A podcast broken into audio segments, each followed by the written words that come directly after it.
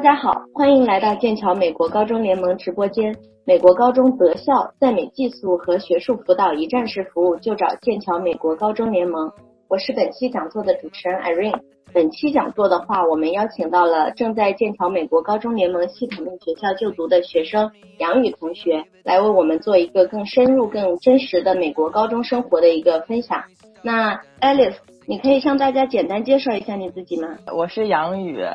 我有我的英文名字叫做 Alice，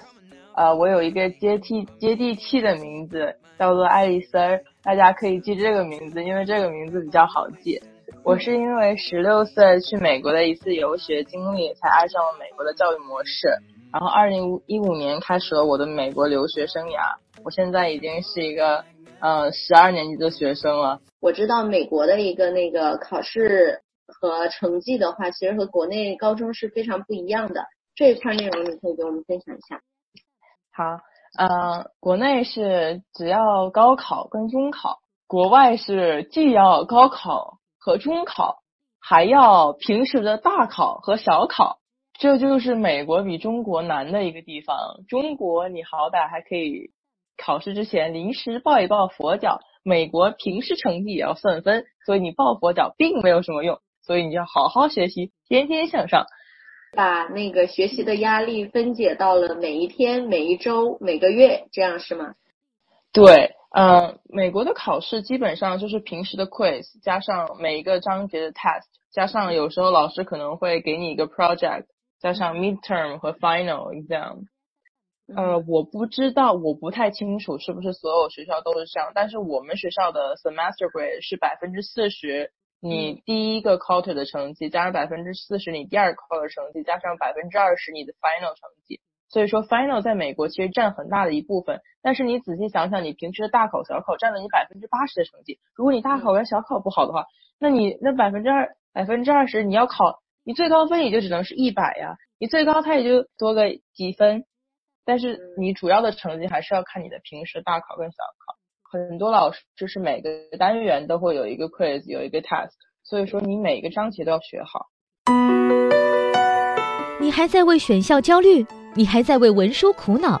爆米花留学工作室二零一八年申请开始招生，从业十年以上的留学导师全程亲自办理，贴身指导，帮你成功迈入国外名校。联系我们，请关注微信公众号“留学爆米花”。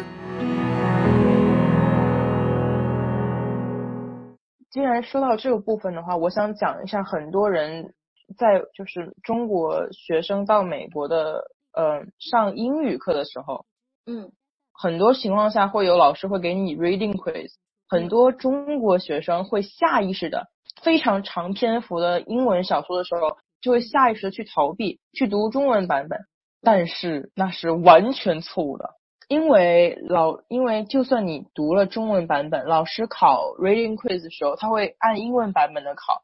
你知道中文是什么意思，但是你的英文可能对应对应的不是那样。而且英文的话，你你读中文的话，会会 miss 掉一些重点。嗯，那些重点恰恰就是老师要考的，然后，唉，你就蒙圈了，就悲剧了。一般的 reading quiz 是有两种形式的。一种形式就是老师问问题，给你五六个问题，然后你你给他一个答案，像一个单词、两个单词这样。其他另一个另一种形式就是一个 essay quiz，老师给你一个，你对于这篇这篇文章的这个论点有什么看法？让给你十五分钟，让你写一篇简短的，相当于是自然段，但是其实就是一个小 essay 的那种形式。主要是你的看你对这篇文章的理解，而且很多人。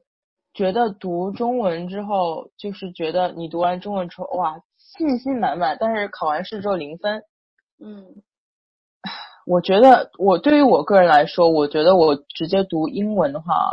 会对我来说 make more sense to me。那假如说，因为可能像你现在因为是十二年级，英文程度肯定是更好一些。因为很多学生刚去的时候，可能英文程度并不是特别好。那他假如说在遇到这种 reading quiz 的时候，有什么可以你可以帮助他的 tips 吗？很多时候，我觉得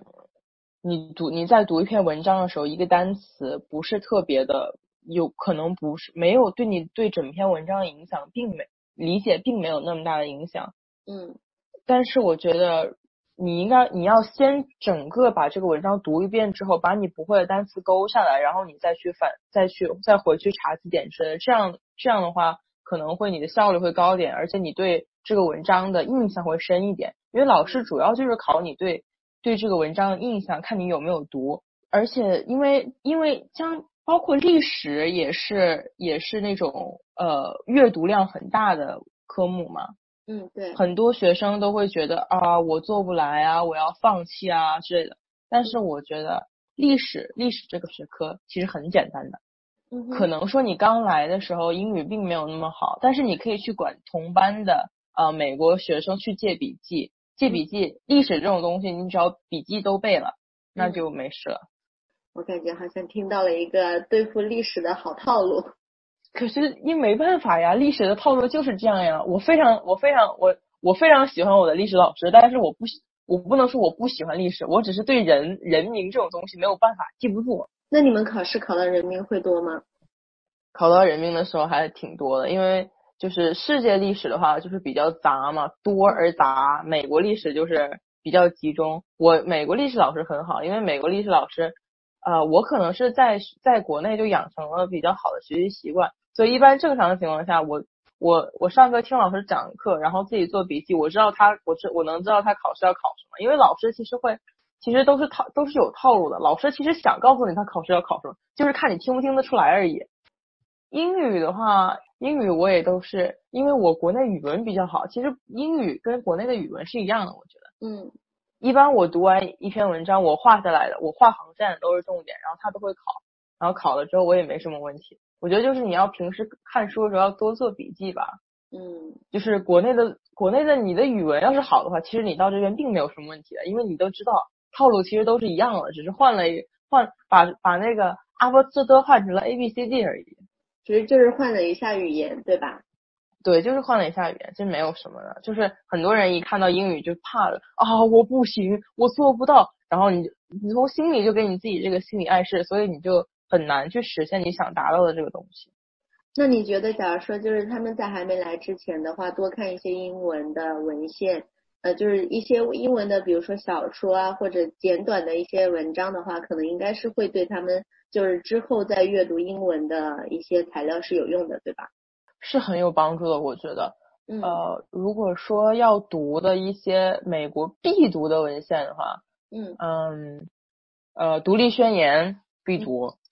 因为 SAT 跟历史、英语课都会考，嗯，都会都会讲这个东西。嗯，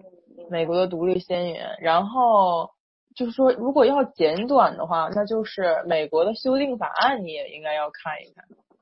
如果说你想准备出国留学，然后顺便准备准备 SAT 的话，你可以看一下什么林肯的那个比兹堡演说呀。因因为现在这种政治的这种美国政治的东西很多都在都在 SAT 和老和和英文课上面出现，尤其是你要上美国的 literature American literature 或者你要考 SAT 的话，都这种东西都是要看的啊。美国的呃呃 Bill of Rights 是什么？权利法案。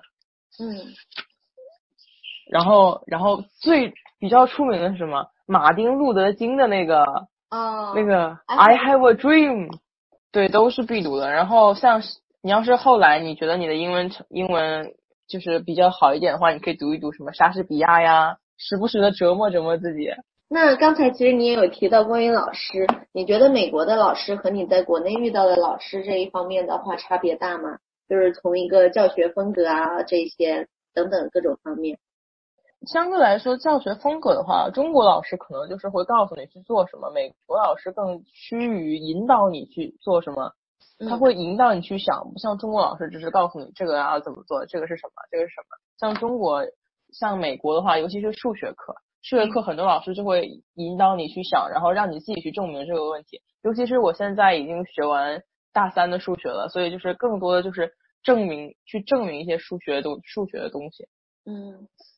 但是我觉得总体来说，因为我老师人比较好，国内的老师喜欢我，美国的老师也喜欢我，所以我觉得没什么区别。这是从你的角度出发，对吗？那老师这方面没什么区别的话，像你学数学的话，那你觉得学起来会有压力吗？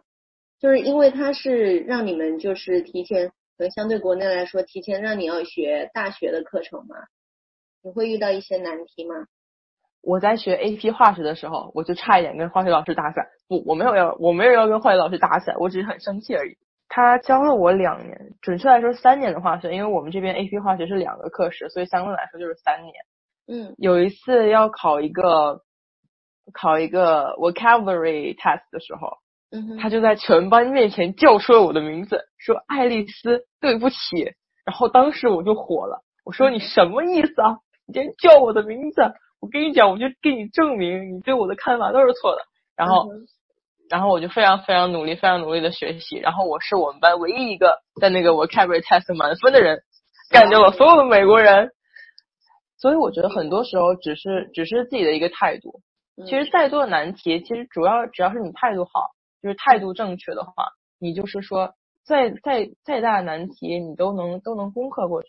我妈有一句话说说的好，人生没有过不去的坎儿，就看你敢不敢敢不敢迈了。因为我这个人比较不断的挑战自己的底线，而且这个就是相当于说一个小秘密，你平时考试之前或考试之前多去找老师 extra help。平时多给老师发邮件，问这个问题怎么写，那个问题怎么写，这样会提高老师对你的印象分，因为老师知道你在努力。如果说，比如说你的期末成，比如说你的平年平均成绩是八十九分，老师可能就会念在说啊，这个孩子这么努力，给你蹦个九十分，那就是 A 跟 B 的区别了，那就是天堂跟地狱的区别了。